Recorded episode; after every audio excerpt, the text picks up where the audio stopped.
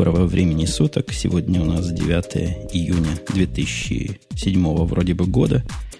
Времени сколько даже и не знаю. В разных мы часовых поясах одновременно вещаем, но те, кто вещают, сегодня это радио Ти в составе обычных ведущих, в набор которых входит Бобук из Москвы.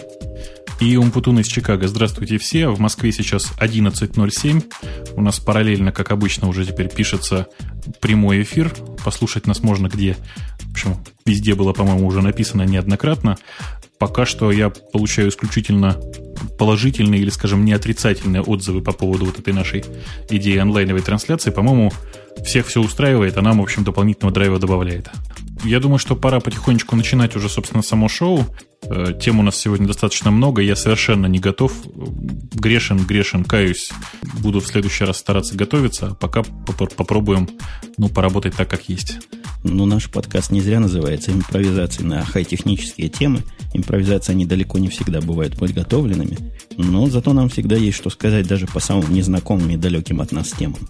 Первая тема, о которой, я думаю, нам будет что сказать даже и без всякой подготовки, это Камина 1.5, который вышел вот буквально на днях, 5 июня. Ой, слушай, эта тема для меня чрезвычайно удачная, потому что камину я пользуюсь. Больше того, он у меня уже установлен и работает. Поэтому мне ну, дофига просто чего есть сказать, честно скажу. По поводу ключевых фич, естественно, можно прочитать в массе, в массе э, различных э, источников. Самое главное для меня, конечно, было это то, что появилась, появилась возможность работать с тем же сториджем ключей, который всегда использовался в, внутри операционной системы OS X. Что самое главное, этот набор, этот э, storage ключей, ключей теперь используется с тем же набором параметров, что и у Safari.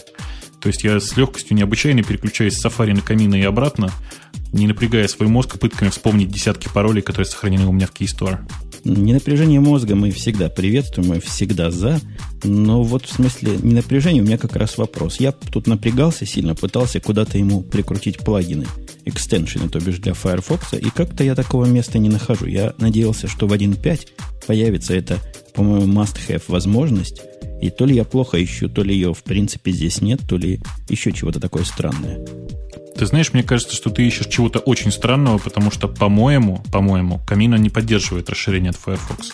Я, конечно, могу ошибаться, но я их никогда не использовал и всю жизнь жил вот на, там, на, на ванила Камина без всяких изменений. Не, ну ты не прав. Я видел сайт, называется, по-моему, Pimp My Camino, где всякие вроде бы расширения и вроде бы кастомизации. Они как бы ничего общего не имеют с файрфоксовскими расширениями, ну, а ты вообще технически понимаешь, в чем тут проблема? Движок, в общем, похож. Почему бы не прикрутить? В чем собака порылась? Потому что Камина использует э, движок от э, Mozilla, который называется Gecko, только для рендеринга HTML. Для всего остального у него совершенно все свое, поэтому, соответственно, и набор плагинов совершенно свой. Pimp, Pimp My Camino действительно есть такой сайт, на нем э, лежат экстеншены, а точнее, правильно сказать, плагины именно для камина. И они, естественно, написаны специально для камина. Никакого отношения к Firefox они не имеют. Но вообще по поводу камина я могу сказать, что я пытался его использовать. Основная причина в том, что это нативное все-таки настоящее приложение для OS X, для Mac. И главное для меня разница визуальная. Разница в адресовке буковок. Они рисуют буковки совершенно по-разному.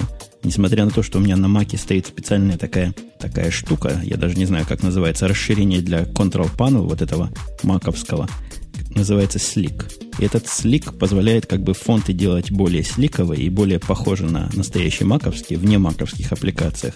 Но все равно от настоящего показа буковок, я уж не знаю, как технология это называется, антиалиасинг или еще чего-то, сглаживание какое-то, Firefox все-таки отличается разительно. В этом смысле Камина показывает красиво, но отсутствие плагинов я ему не прощу никогда. Я не думаю, что, честно говоря, для меня большое количество плагинов э, в браузере, которым я пользуюсь для того, чтобы почитать блоги, там, не знаю, личную почту или что-нибудь еще такое, страшно необходимо. Единственное, чего мне реально не хватает в Камина, это нормальной поддержки гризмарки. Это действительно для меня, в общем, большая проблема, поэтому параллельно я, конечно же, держу запущенным Firefox всегда. Но я тоже как-то делился, я в Камина использую как отдельный такой стендалон браузер исключительно для Gmail. Это у меня такая фиговина для просмотра Gmail. Кстати, по поводу просмотра Gmail. Ты в курсе, что вот эти ребята, о которых мы с тобой как-то упоминали, собирались они выпустить бету программы, как называлась, не помню, но сейчас нам и слушатели кто-то скажет. Mail, Mail Plan, чего-то такое. В общем, программка для просмотра Gmail в отдельной аппликации. Так вот, началось тестирование, мне не прислали приглашение, я эту программулю установил у себя. И ты ее запустил уже или нет? Ну, конечно, сразу же и запустил. Она, да, по-моему, даже не, не совсем бета, какая-то она сыроватая, но, в общем, работает как-то. Она работает, и больше того, э, ты обратил внимание, да, что э, она работает, несмотря на то, что там используется веб-кор, то есть э, отрисовка производится не через Gecko, а через движок, который встроен в Safari. Ну, Safari уже довольно давно умеет Gmail показывать. Ты как-то отстал от этого поезда. Я уже, наверное, месяца два назад это обнаружил. Но он по-прежнему не поддерживает чат. А ты знаешь, что чат, который вот из этой фиговины выходит, из этой... Как программу это называет? А то мы говорим... Mailplane. Mailplane. Точно, я правильно назвал Mailplane. Так вот, э, когда пытаешься там в чате общаться, вместо русских буквок вылезают совершенно отвратные кракозябки. Ой, я таки не попробовал пообщаться в ней в чате, хотя очень хотел. Это, конечно, очень обидно, но я думаю, что это довольно быстро пофиксит. Мне не кажется, что это страшно критическая проблема. Да, я, я, честно говоря, ожидал несколько больше от этой программы, каких-то более могучих фичей, но, возможно, это бета, и не вся функциональность еще представлена. Возвращаясь к камину, мы так и не сказали, какая функциональность добавлена. Они утверждают, что улучшилась работа с букмарками. Я уж не очень понимаю, в чем, но это, наверное, ты осветишь. Появился, наконец, определение фидов, то есть, когда прям можно подписаться на страничке. Ну, мы привыкли из Firefox это делать уже не задумываясь. Прямо в строке URL иконочка появляется. Появился spell checking. Похоже, э, реализованный на нативной платформе, а не так, как в Firefox 2. Сохраняет эта штука еще сессии, то есть при падении вы открываете то, где были, тоже на Firefox 2 похоже. И, в общем, это и все главное. На самом деле, правильно было сказать так. Камина по фичесету, по набору э, тех действий, которые он умеет производить, почти догнал Firefox. Ну, примерно вот так. Э, большая часть фич, которые мне нужны были от Firefox, ну, по крайней мере, вот кроме расширений, да, если говорить, э, в Камина, в общем, давно уже есть. А кроме всего прочего, понятно, в Камина есть еще нативный интерфейс, который там не только в э, шрифтах проявляется, но и банально там в кнопках управления переходом с таба на таб, например. Я всячески поддерживаю развитие этой линейки. И одна моя надежда, что когда-то они смогут друг друга понять с экстеншенами, и тогда это будет совершенно ультимативный ответ. Камина у меня работает заметно быстрее, чем Firefox, и не бывает вот таких странных задумчивостей. Ну, возможно, потому что я с камина работаю гораздо меньше. Да, может быть и так, потому что все-таки установка большого количества экстеншенов сильно замедляет работу Firefox. И я боюсь, что если снести все, все экстеншены, то скорость работы камина и Firefox будет примерно одинаковой. К следующей теме предлагаю перейти. Не такой уж близкой к любимым нам с тобой макам. Я, кстати, тут, когда улучшал наш сайт, такой маленький автопик, выбирал, какую шапку сделать. У меня был набор массы всяких шапок, и все они были какие-то эпловскими темами навеяны. Но в конце концов я остановился на том, на чем остановился, на более таком нейтральном хай-тековско-черно-белом картинке. Ну, мне, в общем, нравится. И все равно это довольно сильно напоминает те дефолтные бэкграунды, которые встречаются в OS X. Э, с другой стороны, давайте посмотрим, посмотрим правде в глаза. Большая часть современного дизайна навеяна тем, что есть в OS X. Да, я с тобой согласен. Именно эта часть дизайна мне помогла супруга выбрать, потому что у меня с чувством прекрасного не так, чтобы уже очень хорошо, а вот у разработчиков Qt фирма Trolltech с чувством прекрасного, видимо, лучше, чем у меня. Это Женя намекает на то, что наконец-то запустился э, Qt Jambi. По-моему, так называется. Qt Jambi — это набор э, библиотек, которые реализуют функциональность Э, библиотеки Qt, довольно известную в среде open source разработчиков и пользователей, но наконец-то для языка Java. Мы, может, пару слов про Qt скажем, потому что не все у нас тут девелоперы на девелоперах сидят. Ты вообще с Qt знаком вот лично? В смысле написания на нем чего-нибудь? Лично знаком, но дальше Hello World дело не пошло. Ну, я в этом смысле более продвинут, потому что я написал две или даже три программы на Qt. Одну из них довольно большую, я ее писал недели две поначалу, потом еще в течение года продлевал. Это я говорю про ESVN систему. Выбрал я Qt и, в общем, не жалею до сих пор о своем выборе. Испытываю довольно нежные, даже где-то трепетные чувства к Qt. Я с четвертой версии не работал, которая сейчас актуально, работал с третьей. очень человеческим лицом такая система, хотя есть у него концептуальная, трудно сказать, это проблема или особенность в том, что это из тех наборов э, визуальных средств, которые, во-первых, больше, чем набор визуальных средств, чего я не приветствую никоим образом, а во-вторых, вся визуальность его рисуется, именно рисуется, а не эмулируется на платформе, где бежит программа. Да, меня это всегда тоже напрягало. Тем не менее, Qt в последнее время сделала несколько очень правильных шагов. Э, в частности, я не знаю, в курсе ты или нет, что такое QTSS, CSS. Это когда э, внешний вид программы изменяется с помощью очень похожих на вот стандартные для HTML CSS файлы. Вот здесь примерно то же самое. Э, и это, в общем, позволяет довольно легко изменить внешний вид программы. И ну, за эту функциональность можно там попробовать расплатиться небольшой потерей производительности из-за того, что Qt все отрисовывает самостоятельно. Тут даже не, скорее не в производительности дела, а в некой искусственности, как выглядят программы, написанные под Qt. Я пытался свою вот эту систему на Qt 3 запускать на Mac. Выглядит довольно инородно. Хотя вот те примеры, я выкачал примеры на сайте Qt, есть примеры для этой джавовской имплементации, они выглядят гораздо более близко к маковской э, общей такой палитре всего, и кнопочки почти такие же. Все почти такое же, немножко отличается, но если особо не искать различия, так сходу и не найдете. Тут, видишь, проблема не столько во внешнем виде, сколько в э, общем behavior, в общем, в общей модели поведения этих приложений. Они все-таки довольно сильно отличаются от, э, скажем, общей модели, которая используется в э, OS X, и поэтому кажется, что пока это, в общем, конечно, финальный релиз, но работать и работать еще. Да, я с тобой согласен. Меня больше всего укололо в самое сердце то, что при закрывании всей верхней части такая кнопочка вправо в углу на маке есть, закрыть тулбар, закрыть всю дополнительную информацию. Так вот, на маке окно вверх прыгает. А здесь сам тулбар закрылся и как бы прыгнуло все вниз. То есть кардинально различное поведение. Видимо, разработчики где-то чего-то упустили или для совместимости с другими платформами они решили именно вот таким образом это сделать.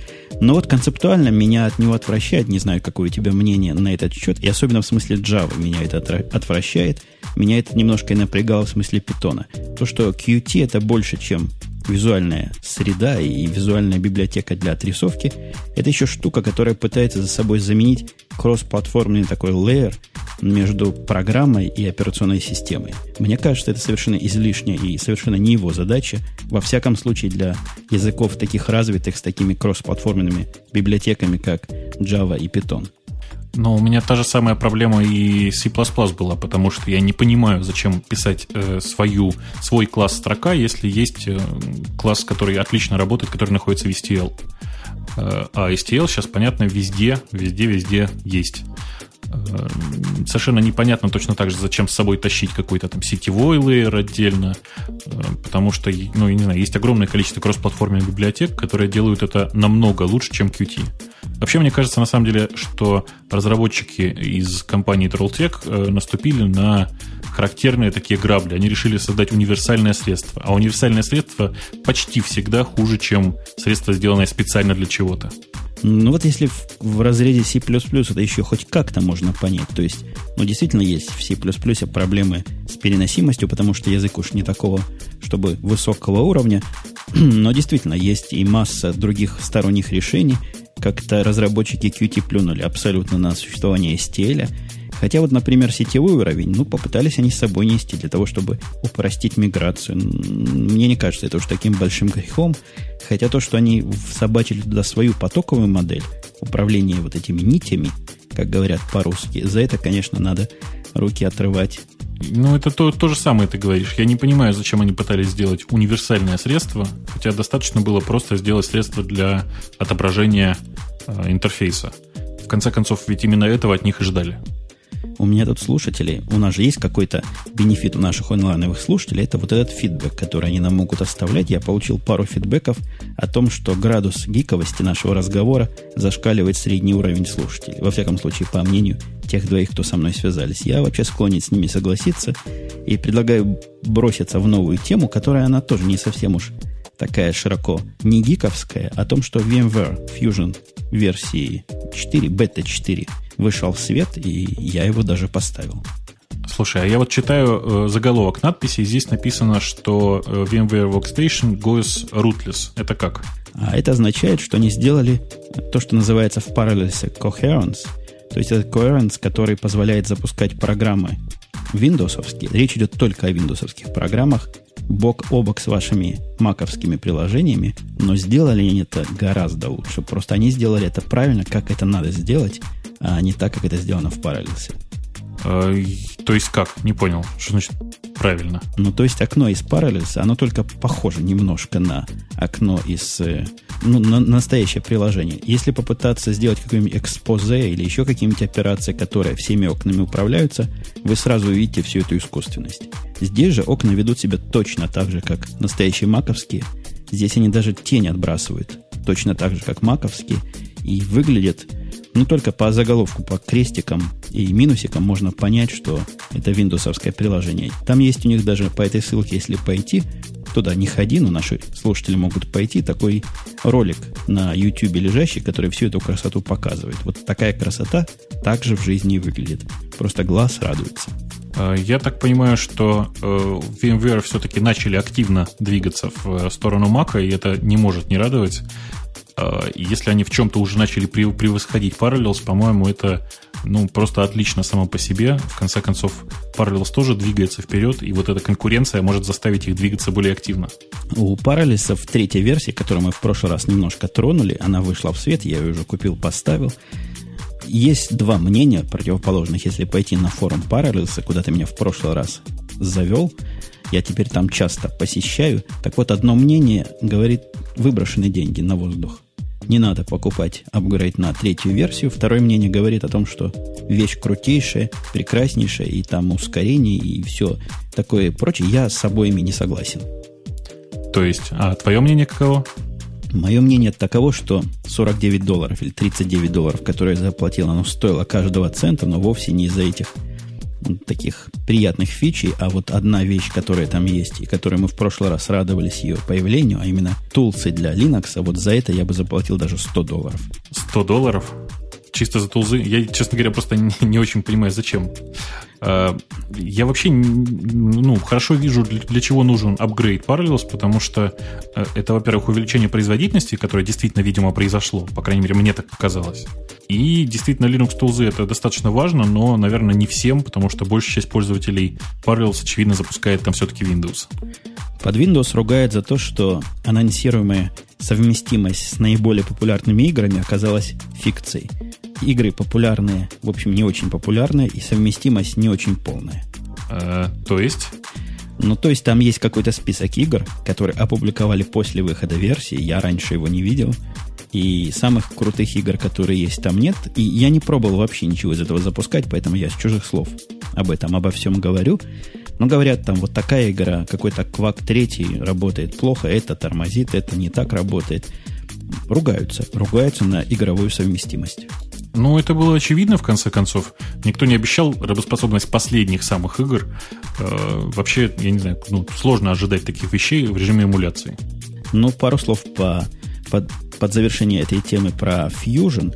Так вот, Fusion, он тоже имеет все эти самые тулзы. Спрашивает меня, что за тулзы. Там тулзы – это такой набор э, драйверов или набор дополнительных средств, которые вы устанавливаете в гостевой операционной системе, после чего поведение гостевой операционной системы меняется в заметно лучшую сторону. Например, окошко можно проресайзить, то есть поменять его размер, и это отразится на вашей операционной системе. Мышку не будет захватывать эта система, она будет прозрачно ходить между гостевой системой и основной. Вот такие всякие приятности. Говорят, там еще и сидером оно как-то лучше хватает и, и, и всякое такое прочее. Так вот, эти тулзы есть и в Fusion тоже, поэтому здесь Fusion не отстает. Хотя мне показалось, Fusion заметно медленнее работает. Угу. Uh, у меня тоже такое же впечатление, что пока что Fusion работает сильно медленнее, то есть, ну, не знаю, на глаз такое ощущение, что в полтора раза.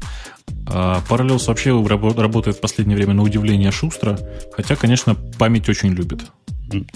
А, а ты не в курсе, Parallels для Linux вообще бывает? Э, я так понимаю, что ранние-ранние версии есть, но последних, вот третьей версии я не видел. Просто для гиковской аудитории, и для меня в том числе, как только VMware станет чем-то нормальным по скорости, потому что по функциональности она уже нормальная, я, наверное, на нее все-таки перейду, потому что мне удобно работать с одним стандартом виртуальных машин, которые у меня бегут и в Linux, и на Mac, и на Windows, и везде. Угу. А, прямо сейчас вот мне тут практически в эфир стучат огромное количество пользователей, аж 4 человека уже, которые говорят, что Parallels под Linux есть, но версии пока 2.2. А мне стучат, что не бывает такого. Один из слушателей говорит, я искал, искал, не нашел. То есть кто-то из наших слушателей явно не прав. Мне прислали ссылку. Значит, твои правее, чем мои. Так, да. Нет, секунду, я открою. Да, действительно, такие есть. Есть версия 2.2 для Windows и Linux. То есть совершенно нормально работающая. Итак, предлагаю перейти к следующей теме. Следующая тема со странным немножко названием. Вначале читается как «идиот». Но в самом деле это оказывается идот. Айдот даже. Да, IDOT это там, если была бы буквочка Е все-таки. iDot, э, я, честно говоря, не понял, что такое iDot. Я знаю, что это, по-моему, модель э, UMPC устройства, да? Э, именно так видно по картинке, что такая мелкая совершенно штучка, хотя я не знаю, видишь ли ты эту картинку в перспективе. Она совсем маленькая. Если, если бы у тебя нашлось время пойти в описание, ты бы узнал, что это 7-дюймовый дисплей, и на борту слабенький такой процессор. Ну, понятно, что для такой балалайки и сильный процессор не нужен. Но вообще устройство концептуально вот, интересное мне показалось. Во-первых, оно маленькое и легкое. Во-вторых, там есть на борту решительно все. То есть там есть... А, оно позиционируется как Designed for Video and Voice over IP. Вот такая переносная станция для, вот для таких вещей как раз. Ну, насколько я понимаю, это все-таки просто стандартное UMPC устройство. Мне кажется, что перспектива у этого есть, но прямо сейчас мне кажется, что это какая-то глупость большая. Я в свое время был обладателем примерно такого же размера устройства э, от компании Sharp. Были такие э, линуксовые маленькие-маленькие наладонники под названием Zaurus. Маленькие-маленькие, значит, что оно размером было аккуратно с ладонь. Ну, вот примерно как это устройство. Э, оно, конечно, очень полезное, очень удобное, но для чего его применять, Я не знаю. Да, экран у него смехотворен. 800 на 480. Много ты на нем, конечно, не увидишь. Хотя целый гигабайт, например, рама. Процессор на 1 ГГц, процессор ваевский там стоит. Штука не такая уж и легкая, на грамм 800-200, я где-то видел ее. 850 грамм, да, действительно весит, видимо, из-за батарейки, потому что на вид она совсем небольшая. Есть одно у меня применение, потому что тут на борту аудио у нас идет. Как станцию для записи подкастов использовать, каково? Слушай, но ты же понимаешь, что это стандартный плоский чипсет, который страшно шумит при записи. Совершенно не годится, я сразу же вот просто отметаю. Там есть разъем, разъем USB, в который можно вставить, конечно же, что-нибудь то есть э, купить какой-нибудь USB рекордер и записывать с помощью него. Э, так его можно использовать, конечно, да, не вопрос. Скорость еще жесткого диска надо бы узнать. Ну, вообще игрушка игрушкой, конечно. 7 дюймов экран – это не наш путь. Тут на картинках другие модели изображены. Там есть модель, у которой экран разделен на две части, и левая половина – это обычный LCD цветной экран, или TFT, я уж не знаю, какая там технология, а в правой половине такой другой поворотный экранчик – э, зелено-черный. Так знаете, как на часах бывает LCD-шный, который время показывает, там количество пришедших имейлов и, и прочее, прочее, прочее. Эта идея второго дисплея все больше и больше, похоже, завоевывает. Ты знаешь, ты же понимаешь, откуда взялась эта идея, да? Где в последнее время так активно применяется. Я напрягся, чтобы понять, что же я понимаю. Как-то я не понимаю. Ага, отлично. Дело в том, что идея двух дисплеев, вообще раздельных, активно начала двигаться примерно года, наверное, 4 назад. И сейчас, по-моему, есть только одно удачное или сверхудачное применение двух различных дисплеев и вообще двух каких-то различных таких вот э, элементов отображения информации. Есть такая маленькая э, наладонная приставка Nintendo DS. Вот в ней действительно используются два экрана просто отлично. Да-да, это интересная концепция. А вот еще была идея использовать больше, чем два экрана. Сколько в этой клавиатуре оптимусовской? Три кнопки поначалу было. Поначалу три, да. Сейчас их обещается, в общем, полно, полноценная нормальная клавиатура. Но цена же, ты же понимаешь, что цена просто несуразная. Это я нас с тобой подвожу к следующей теме, которая по некой иронии судьбы названа альтернативным каким-то ответом на на Optimus. Набор клавиш, подключаемых к вашей клавиатуре, которые светиться не умеют, но, по-моему, могут задаваться, и бумажки с изображением могут меняться пользователям. Да, мне вообще эта идея просто очень нравится. Я не очень пока понимаю. Насколько я понимаю, он просто посылает последовательность э, нажатий клавиатуры при нажатии каждой вот этой макросной кнопки. И ну, для себя я вижу просто гениальное решение. Мне вот так иногда не хочется запоминать некоторые, некоторые клавишесочетания, что просто ужас. Еще бы сюда же, сюда же каким-то образом присобачить и э, нажатие клавиши мыши. Потому что я знаю кучу программ, в которых я периодически залажу в меню и что-то там нажимаю, хотя намного удобнее было бы специально выбранную кнопочку нажать. Насколько я понимаю, я тоже в эту тему не особо глубоко залезал, хотя, конечно, тема интересная. Продукт, который называется X-Keys, это такая полосочка, которая к вашей клавиатуре представляется сверху, может быть снизу, может быть сбоку, как захотите, и куда-то, видимо, в USB включается. Хорошая, правильная идея, но мне знаешь, чего не хватает здесь? Ну? Какой-то тулзы, чтобы эти картинки печатать. То есть э, готового софта, да, для того, чтобы эти картинки печатать? Ну Или да. Как, как я буду руками вот это все, всю эту красоту рисовать? На бумажках и вырезать ножницами не наш путь. Тут еще целая а. индустрия может быть. Представляешь, такие наклеечки продавать, специальную программу для принтера и, и всякие, всякие разные дополнительные штучки. Ну, исходя из того, что э, это устройство, в принципе, поставляется с каким-то софтом дополнительным, вполне можно было бы, конечно же, развернуть еще и еще одно приложение, которое позволяет вот такие замечательные картиночки, как на фотографиях рисовать. А вот слушатель Александр нам реплику дает, что идея явно сперта у, Ле- у Лебедева. Э, господа, эта идея появилась, я боюсь ошибиться, то ли на 5, то ли на 6 лет раньше. Появилась она в виде э, накладной клавиатуры для ноутбуков. Э, и с тех пор, в общем, прошло достаточно много времени. Лебедев, наоборот, пытается продвинуть более технологическое решение. А это ведь совсем простое. Это дополнительные кнопки. И, в общем, большой проблему как-то не представляет произвести их на любом заводе. На сайте написано, говорит Vox, что без проблем все в шаблонах печатается. То есть там, видимо, как-то кто-то уже подумал над моей проблемой. Молодцы, что подумали. А следующая наша информация связана с утечкой. С такой достоверной утечкой и от э, Singular, по-моему, потому что утекать-то этой информации больше было бы э, неоткуда. Ну, собственно, не, не то чтобы от Singular, а считается, что ушло из компании AT&T. Ну, Семен Семенович, это одно и то же. Они да, там друг но... друга уже кто-то купил. Да, конечно, просто Singular это маленькое представительство компании AT&T, но, в общем, да, это одна, одна компания. Ты про маленькое. ну, загнул. Но, опять же, не загнешь, красиво не расскажешь. Так вот, в этой истории не очень много всего интересного и утекло прямо. Прямо скажем, в основном текло то, чего здесь нет. Вот такой подготовили они обзор, авторы статьи, на которую мы ссылаемся. Нет у него дозвона одной клавишей. Вот нету, надо две как минимум нажать. Скажи, а ты пользуешься дозвоном одной клавишей? Я просто я ни в одном телефоне этим не пользовался никогда. А я всегда пользуюсь. У меня, у меня не так много контактов, и самые основные влазят на первые 9 клавиш. Так вот, нажимаю я двоечку, например, сразу домой попадаю. Нажимаю и держу. А, так понятно.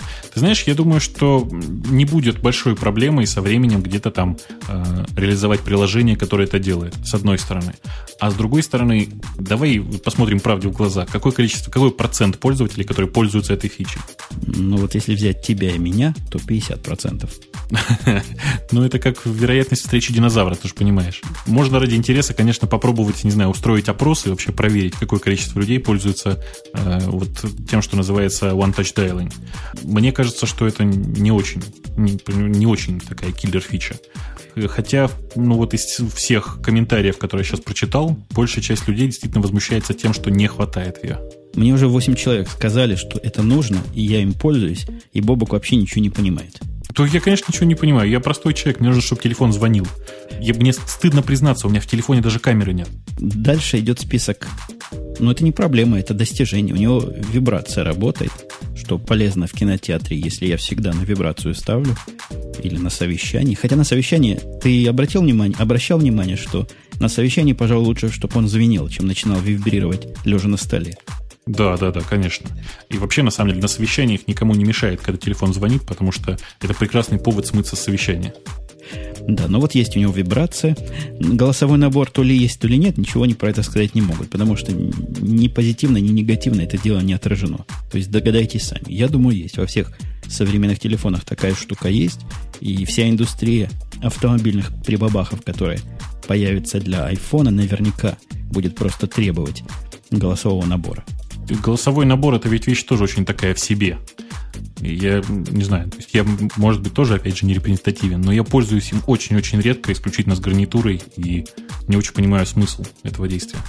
Ну, вообще, у меня там записано буквально три destination голосовых, и моя Моторола их все время путает из трех. Может, если было больше бы записано, она меньше путала, или наоборот больше путала. Я не в восторге от имплементации этой функции. Может, она заточена на английский язык в моем случае, я уж не знаю. А, я не знаю тоже. И просто понятно, что я Motorola не пользуюсь достаточно давно. А, и как-то не могу ничего сказать по этому поводу. Стыдно.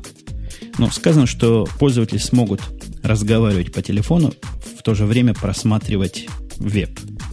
Это вообще как? Там громкоговорящая связь будет, или будешь от уха отрывать, смотреть, потом обратно к уху подносить? Я думаю, что это все равно рассчитано на использование гарнитуры. Потому что гарнитура это такой аксессуар, который, в общем, понятно, что к телефону прикупаешь в первую очередь. Ну да, скорее всего так оно и есть. Не поддерживается IM Conversation. Это что означает? Это означает, что пока такой программки нет, правильно? Да, да. Я так понимаю, что при поддержке Google эта программа очень быстро может появиться. Кстати, тут по теме ходят слухи такие, которые мы в отдельную тему не вкладываем, что на конференцию ближайшей, по-моему, она в понедельник состоится. Так вот, там будет представлен набор средств для программирования айфона, и всякий желающий сможет написать себе все, что ему надо. Ой, нет, ну, я, конечно, очень в это верю, мне очень хочется в это верить, но я боюсь, что все-таки Apple э, будет немножко прижимать каким-то образом распространителей софта для телефонов, по крайней мере, э, того, что не, того, что работает не через браузер, а как нормальное стендалон приложение. И причина здесь очень простая. Если этого не делать, то появится огромное количество не очень качественного софта, а в телефоне проблема не очень качественного софта, это очень остро стоит сейчас. И понятно, что если телефон будет виснуть вот тупо из-за софта, не знаю, из-за там расширенных функций в адресной книге, я буду очень против.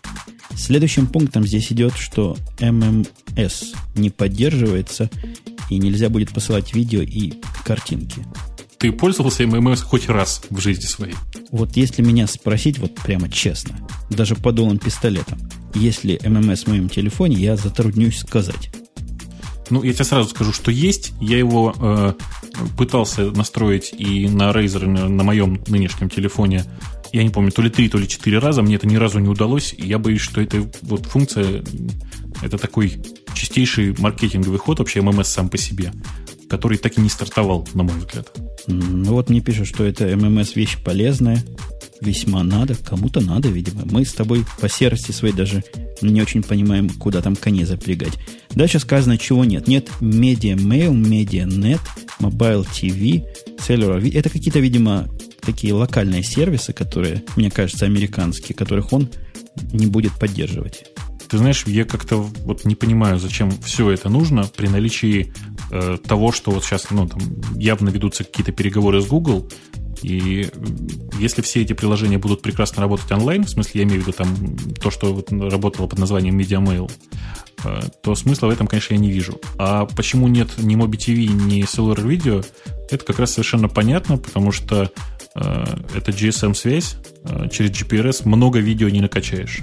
И к тому же я предлагаю вспомнить, что эта штука не просто телефон, а еще и видео iPod. Поэтому уж с проигрыванием видеоконтента там совершенно другой подход, и проблем с проигрыванием не будет. Есть проблемы с доставкой, но эти проблемы решаются следующим пунктом, что iTunes будет синхронизироваться, ну, точно так же, как это синхронизируется и сейчас э, с, с айподами, будет переносить туда и адресную книгу, и даже аутлуковские на PC всякие контакты и всякие, всякие почты, что ли. Не написано, чего он будет именно. А, видимо, все-таки адресная книга от Outlook, судя по тому, что здесь написано. Ну, это тоже дело, по крайней мере, с чем еще синхронизироваться на PC, я не знаю, кроме iTunes и э, понятно, Outlook. У меня, кстати, немножко параллельная тема. Я тут обратил внимание, компания Nokia выпустила для своих телефонов N и E серии э, маленькое такое приложение, которое позволяет э, синхронизироваться с iTunes на Mac. Очень неожиданно, потому что Nokia вообще обычно стояла не то чтобы очень лицом к э, маковским пользователям, а тут вдруг зашевелились. Я думаю, что это очень сильно связано с историей появления iPhone. Следующая наша тема в сторону имейловских провайдеров. И задумали они странное, эти самые пять крупнейших э, ISP, интернет-сервис провайдеров. Я не знаю, кто такие вот эти крупные интернет-сервис-провайдеры, но идея, которую вот я, насколько понимаю, озвучивается в этой статье, э, нашли мы ее на Диге, в ней говорится, что предполагается брать некоторую небольшую сумму денег за гарантированную доставку письма. Я могу даже подробности дать. Провайдеры, не слабые провайдеры. Comcast, который тут кабельными сетями покрыл буквально, я не знаю, ну, пол Америки точно. Какой-то Cox Communication, Cox я не знаю, Time Warner Cable, тоже известная компания Verizon, не слабая компания. Вот эти все орлы э, сдружились с Good Mail System. Это Good Mail System позволяет действительно для организации, это не позиционируется для частных людей. Так вот, для организации метить свои письма тем, что они оплачены, и, видимо, поэтому не являются спамом. Сказано здесь странно, что появится такая синяя, синяя ленточка, по-моему, где-то. Что-то я про синюю ленточку где-то читал, которая будет показывать, что ваш email честный и оплаченный. Цену они берут небольшую. Цена четверть цента за email. Ну, вполне можно с такой ценой жить. Да, особенно если учесть, что через ваши машины отлично может рассылаться спам, э, отправить 100 тысяч писем и, в общем, попасть на ну, довольно серьезные деньги. Да-да, но, в общем, что-то в этой идее, конечно, есть. Мне кажется, в ней странно есть. Я, как сказал, странноватая идея. Ну, самое главное, чтобы нас не заставляли этим пользоваться, чтобы не было форсированного использования вот этого платного имейла, потому что я тут могу видеть массу полей для злоупотреблений провайдерами, то есть начнут всех заставлять платить, например, за рассылку. А с другой стороны, ты совершенно прав. Проблема уязвимости компьютеров, которые в основном бегут, как мы знаем, к сожалению, под Windows, она станет тут финансовым уже ребром. Может быть, оно на самом деле и ну, удачно бы вы, все это вы, вылилось в некоторый крах такой виндовсовых серверов, по крайней мере. А, мне кажется, что э, вообще попытка какая-то монетизировать вот тот трафик, который э, пересылается провайдерами через email, Э, он сам по себе обречен на провал, к сожалению, потому что провайдера сменить очень легко, а заставить всех провайдеров или там привести идею всем одновременно провайдерам брать за каждый email какую-то хотя бы небольшую денежку, это очень тяжело, практически нереально. Кстати, по поводу около имейловых идей. В прошлый раз у нас стояла тема, которую мы не успели осветить, о том, что люди все больше и больше себя а, объявляют имейловыми банкротами. Ты представляешь, о чем тут речь идет? Нет. Но наполучал ты в свой Gmail 2 гигабайта писем нечитанных, которые не спама, а самые настоящие письма, которые надо прочитать, просмотреть, ответить, отсортировать. И глядишь ты на это безобразие и понимаешь, что жизни не хватит. И вот уже есть несколько прецедентов, когда люди говорили, рассылали всем своим контактам письма о том, что они имейлы читать не будут, все удаляют и начинают все с нуля. Ну, банкроты. Ты веришь, что есть человек, который получил 2 гигабайта полезной почты? Ну вот я не знаю, как-то Эдам Карри рассказывал, что ему присылают такое дикое количество почты, там 5-6 сотен в день от слушателей подкаста. Нам пока с тобой, к счастью, столько не присылают, хотя комментариев к темам для 39-го выпуска, вот этого самого, в котором мы с тобой вещаем, пришло более сотни. Слушай, а сколько человек нас сейчас слушает? У тебя наверняка статистика открыта я сейчас ее про, про апдейчу. Последний раз нас слушало 47, сейчас уже 79. Подбегают.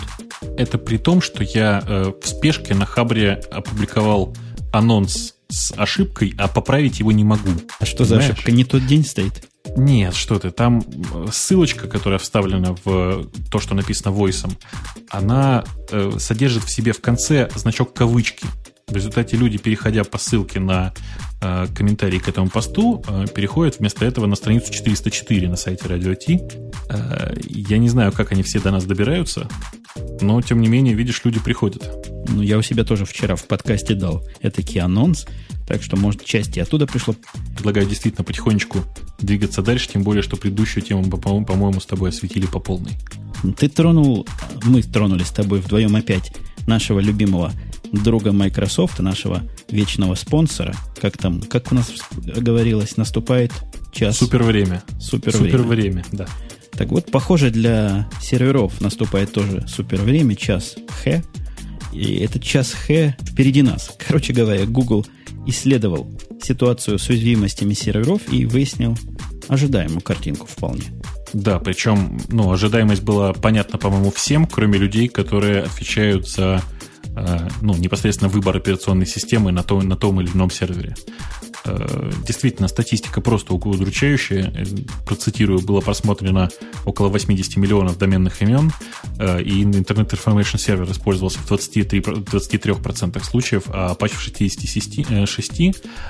При этом выяснилось, что 49% злого или вредоносного ПО распространяется именно через EIS.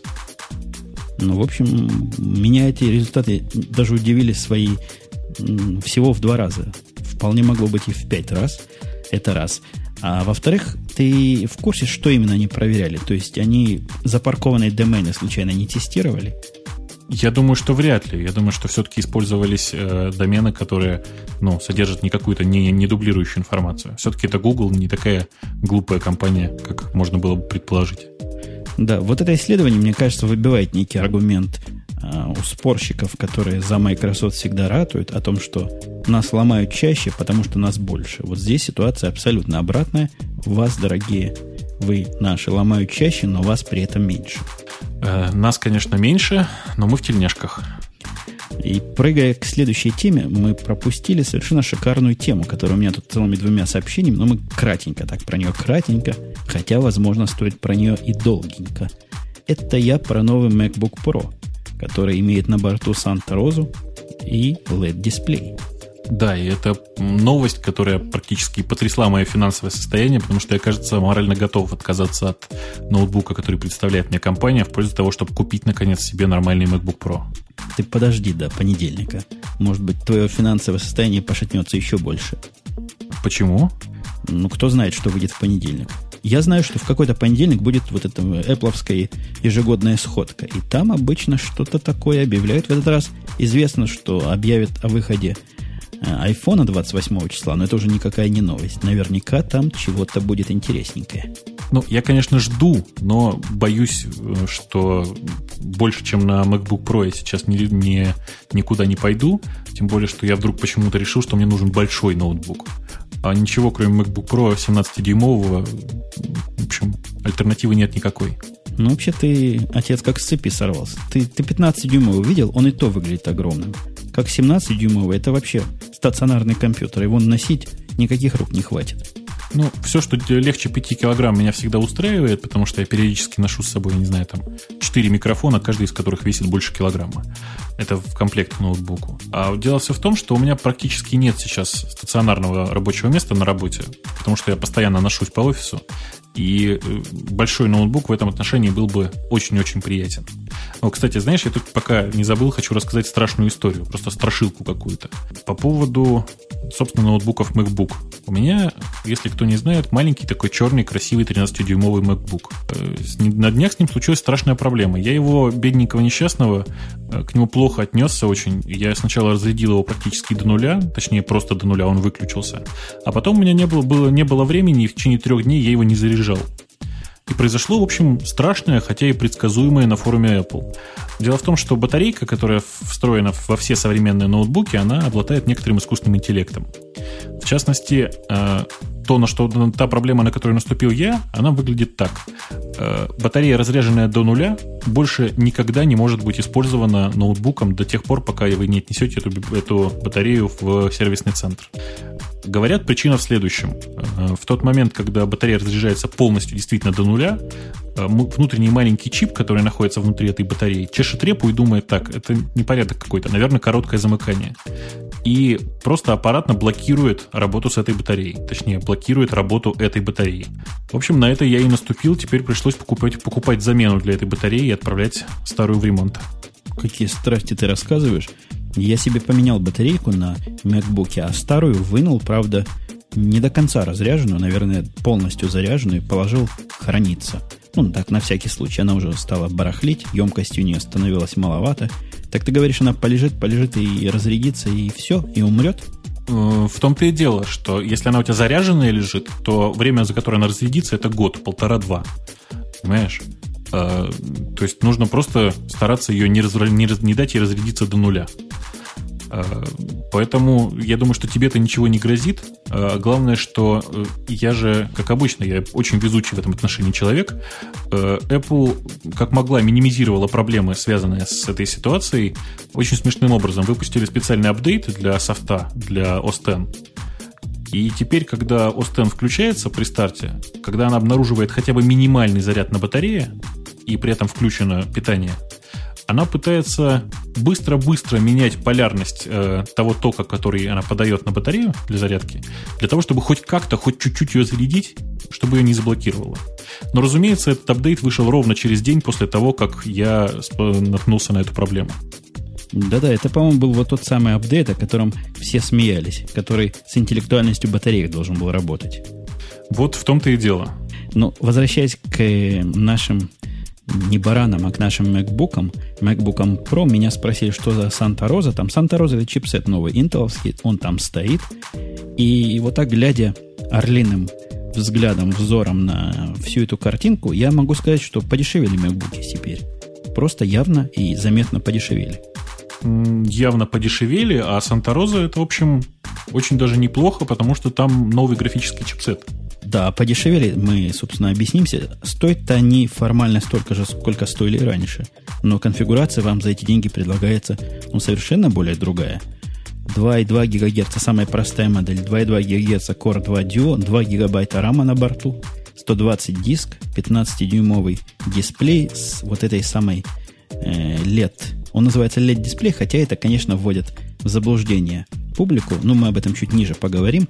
GeForce 8600M 128 мегабайтами в самой дешевой модели, и все это за 2000 американских долларов, естественно, если вы на территории Соединенных Штатов. Вот это, это самое естественное меня просто напрягает каждый раз. Э, претензий к MacBook Pro у меня практически никаких. На мой взгляд, это почти идеальная машина. У меня там довольно много претензий к обычным MacBook, точнее, к качеству комплектующих, к качеству сборки. Ну, это, в общем, такие личные проблемы, я так думаю. Собственно, MacBook Pro действительно очень сильно показал намного, очень, очень большой рост вообще и очень большой потенциал этой платформы. Я тут видел замечательные тесты, которые показали, что новый MacBook Pro с новой вот этой видеокартой э, практически лучше, чем тот топовый э, Mac Pro, который сейчас продается на Apple. Нельзя умолчать о том, что 17-дюймовая модель опционально поставляется с дисплеем полной HD-резолюции 1920 на 1200. Это полная, да, по-моему, резолюция? По-моему, да. Это 1080 какой-то там. Это такая, как у моего 23-дюймового дисплея, и это, конечно, не может не радовать. Что же по поводу леда? Давай по поводу леда скажем. Мне задавали масса вопросов на работе люди, интересующиеся, что за лед такой, и есть какая-то такая недопонимание полнейшее. То ли это OLED, то ли это еще чего-то. Никакого OLED там нет. Я тоже вот просто не очень понимаю, что, что имеется в виду под э, надписью LED дисплей. А имеется в виду, что вместо лампы подсветки или там две лампы, я не знаю, сколько ламп сзади у этого э, ноутбука, там вместо этих ламп или вместо этой лампы используются обычные леды. Ну, видимо, яркие леды вместо задней подсветки. Ничего принципиально другого там нет. Это не какой-то иной принцип дисплея, это всего лишь другой способ подсветки, который, с одной стороны, не говорят ярче, а с другой стороны, экономит батарейку. Э, я, честно говоря, вот не понимаю, что мешало раньше это сделать. Почему это начали делать только сейчас? Может быть, не было таких ледов, может быть, они недостаточно долго служили, может быть, не умели их делать тонкими. Это вопрос к ледовским специалистам, которые, судя по тому, что комментарии не сыпятся сотнями, среди наших с тобой слушателей не так уж и много. Это неудивительно, мне кажется, потому что все эти э, технологии производства железа это такая очень узкоспецифичная вещь. И что самое страшное, я боюсь, что она интересна не, не, такому, не такому большому количеству народа, поэтому потихонечку надо двигаться дальше. Э, с темами у нас, в общем, сегодня завал. По-моему, раз, два, три, четыре, пять, шесть, еще шесть или семь ли тем. Э, можно говорить хоть два часа. Да, ну выбери пока одну тему, а то что-то у меня тут что-то у меня тут Firefox завис и как-то думает, вернуться ли на радио или не вернуться. Вот отличная тема. Давайте вернемся к компании Microsoft. Очень интересная такая история на TechCrunch о том, что готовится некоторый продукт, который можно было бы условно назвать Microsoft Kitchen.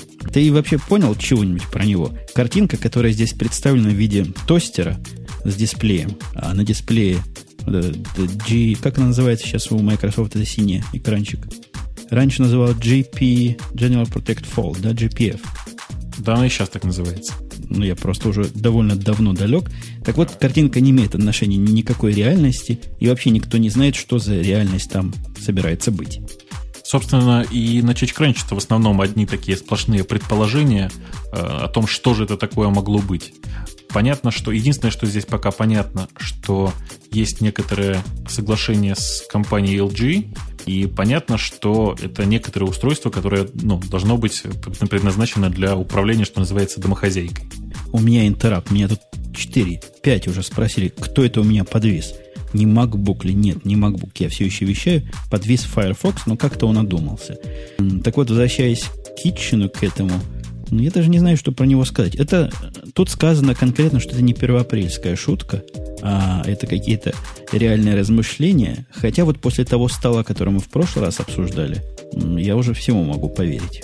Я очень боюсь, что это на самом деле просто чья-нибудь шутка удачная э, по поводу действительно там вышедшего Microsoft Surface. Представляешь, как было бы шикарно, например, э, такой большой стол, который ну, ну, поставил на него чашку с чаем, например, а он именно в этом месте начинает прогреваться и нагревать тебе э, чай. Или, например, поставил на него кастрюлю с борщом, а он моментально детектил, что это именно борщ, порекомендовал посолить и что-нибудь еще такое в том же духе. Да, мы с тобой, как обычно, слыша слово Microsoft, начинаем злословить. У меня есть еще одна микротема для злословия в сторону Microsoft. Они миллион зунов продали уже, наверное, недели две назад. У нас как-то руки не доходят это дело поругать.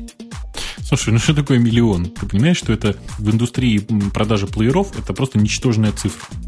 А я тебя поправлю. Я буду адвокатом дьявола. Ты знаешь, что ай, айподов миллион продали за два года? И что? А эти орлы продали сколько? Три, четыре, пять месяцев. И вот на тебе миллион. Я знаю правильный ответ, но это я тебя вот так провоцирую.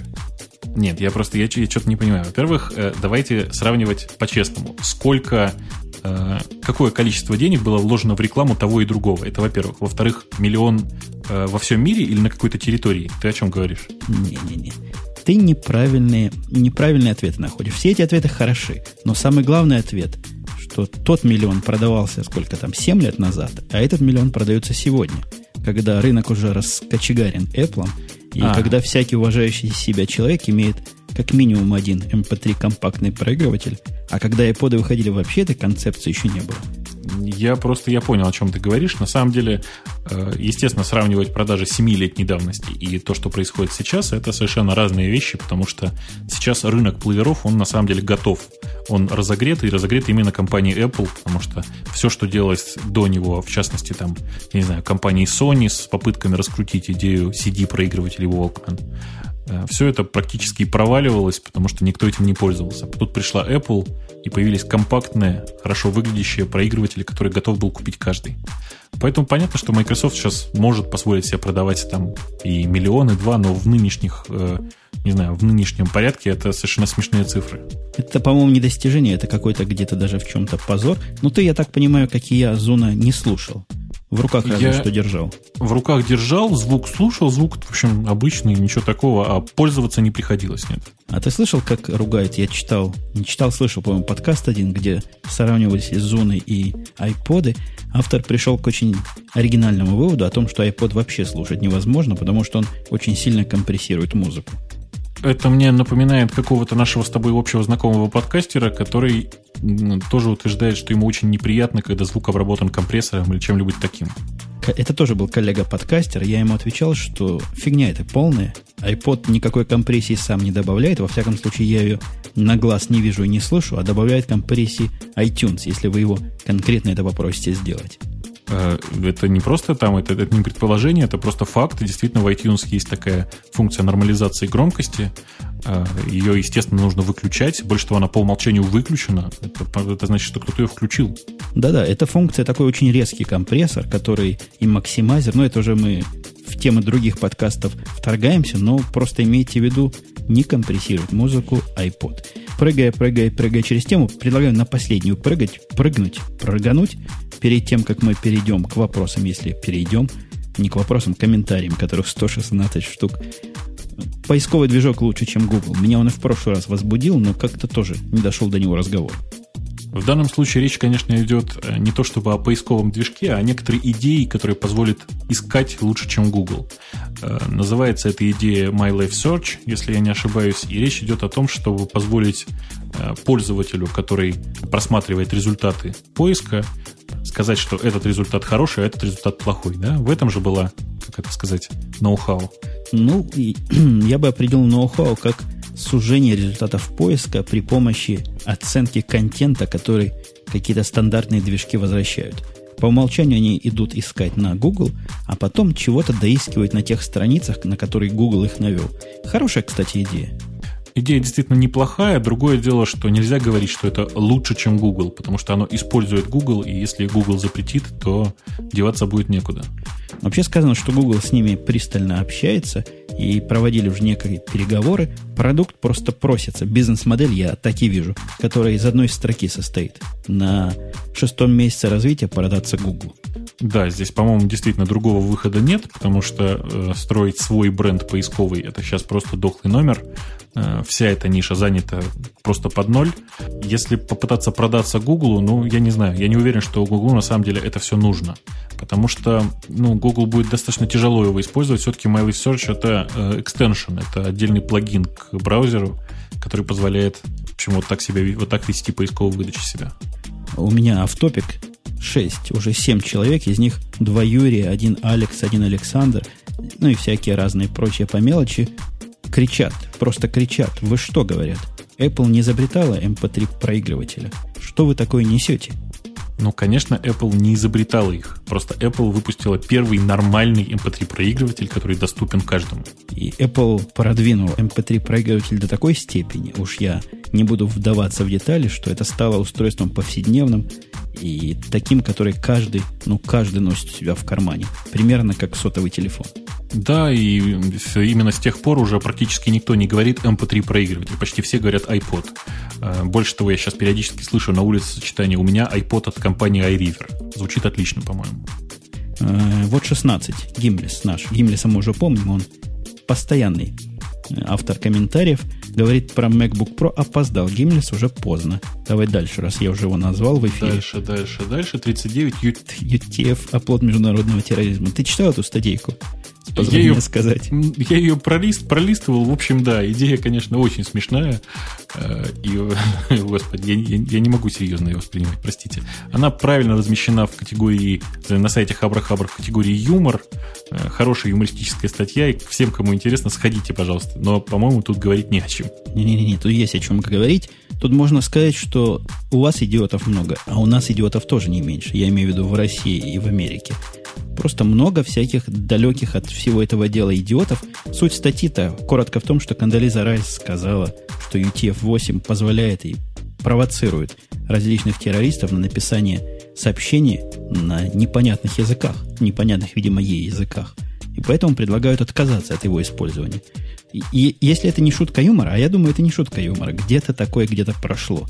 Очень похоже на правду, вот глядя на Кандализу. Но она мне сразу Алкснеса вашего напомнила.